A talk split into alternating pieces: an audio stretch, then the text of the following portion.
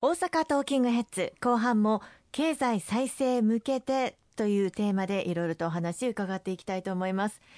前半で経口薬の話が出ましたけれども石川さん医療体制に関してはいかがでしょうか？はい今回取りまとめられました新たな経済対策の中で医療提供体制をしっかり確保していく、まあ、第6波という時に対する備えを着実に強化をしていくということがあの予算面でも確保できることになりました。具体的に言いますと病床の確保状況とか使用状況こういった医療体制の稼働状況を徹底的に見える化していこうと。で見える化することによって病床のそのその利用率状況を随時、まあ、見直していく。で感染拡大時には確保されている病床の8割以上確実に稼働できる体制を構築していくということがあの決まりました。これまであの病床確保していると言いつつも患者さんの受け入れを行っていなかったような残念ながら病院もあのありました。こうした病床の確保状況稼働状況をきちっと見える化していくことで必要な医療提供体制を確保していきたいと思っています。またあの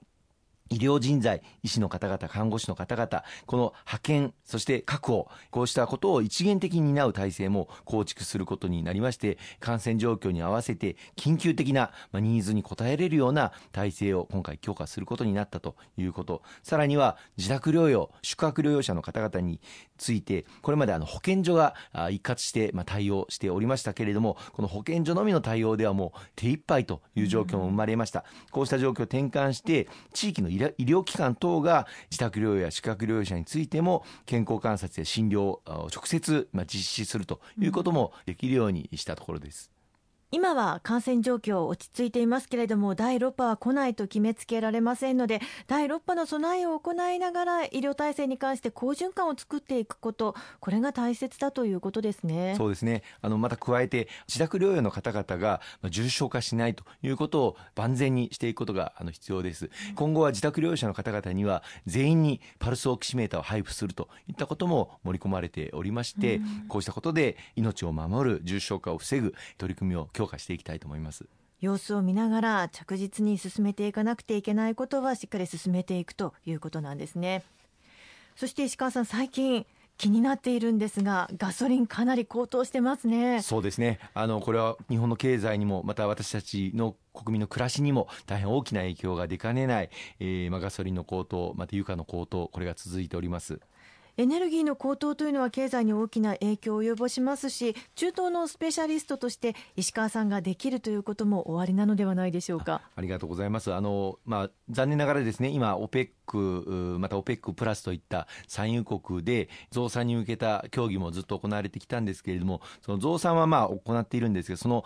割合を増やすということについては合意が得られていない状況です、こうした産油国に対して日本としてもまた先進諸国特にエネルギーを消費している国々からぜひとも増産をというふうにあの働きかけはしておりましてこれをさらに強めていく必要があるというふうに思っています。一方でこの本来であれば油価が高まればアメリカカのシェールガスなど他の代替エネルギーが市場に出回ってくることが十分想定されるんですけれども、今いわゆる ESG 投資環境に配慮した投資に金融機関の融資が行きやすいということもあって二酸化炭素を排出する分野への投資というものが順調にいかない、まあ、そこが全体的な供給量を抑えているという状況が、まあ、油価の高まりまたガソリン等の高まりに結びついております、まあ、こうした中でどう供給量を増やしていくのかと、一つの選択肢としては日本はあの備蓄しているエネルギーがあります。こうした備蓄オイルをですね放出をしていく、まあ、これは他の先進国アメリカ等々も協調しながらやっていく必要がありますけれどもこれについても取り組みをぜひしていただきたいと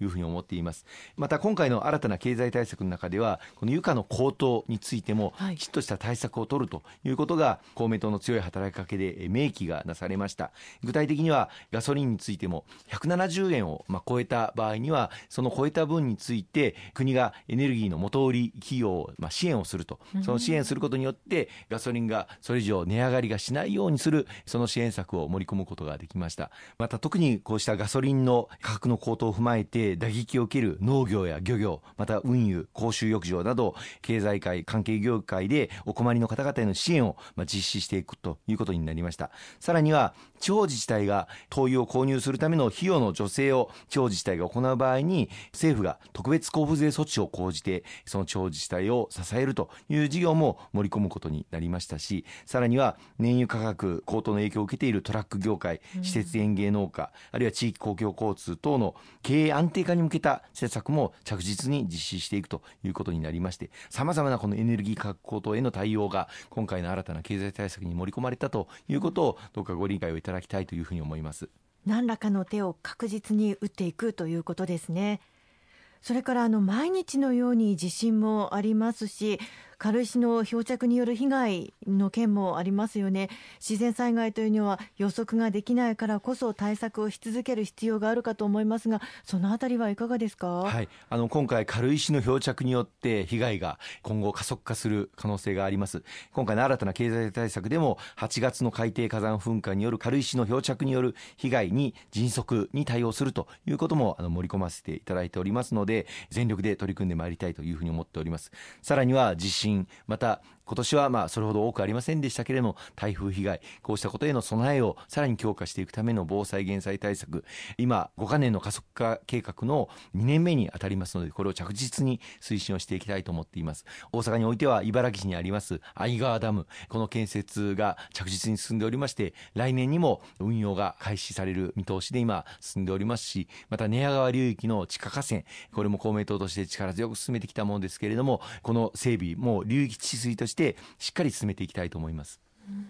他に何かあの最後にリスナーの皆さんにお話ししたいことありますか？はい、あの今回取りまとめられたあの経済対策、さまざまなメニューをあの用意をさせていただきました。その中であの国民の生活に、えー、もう一つ大きくあの影響するのが賃上げをしっかり進めていくという点です。今年の最低賃金も大きくまあ引き上げられましたけれども、こうしたことによって経営に大きな打撃を受けるというふうにおっしゃる企業の事業主の方々もいらっしゃいます。まあ、賃上げをしっかり行っていただきやすいような税制面での支援、これを抜本的に強化をしていくこと、あるいはは最低賃金の引き上げに向けて事業者をしっかりと助成をしていくこと、こうしたこともまメニューとして盛り込まれております。またさらには他の業界と比べて賃金あるいは処遇が非常に厳しいというふうに以前から指摘をされている看護師さん、介護業界、あるいは保育園の先生方、あるいは幼児教育など現場で働く方々、こうした方々の収入をしっかり引き上げていくということが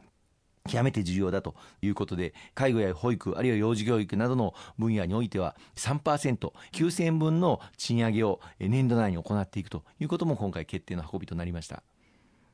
今さまざまなものの物価が少しずつ上がっている中で賃金が上昇するというのは本当に大きなポイントですよね。そうですね。あのコロナを克服して日本の経済そして日本の社会を再生していく上でやはり十分な給付そして消費の喚起策これが必要だという観点から今回55兆円を超える、え新たな経済対策財政出を行うということを決定をさせていただいた次第でございます。これが一人一人のお手元にしっかりお届けできるように、え公明党として地方議員とも連携しながら取り組んでまいりたいというふうに思いますのでどうぞよろしくお願い申し上げます石川さん今週もありがとうございました大変ありがとうございました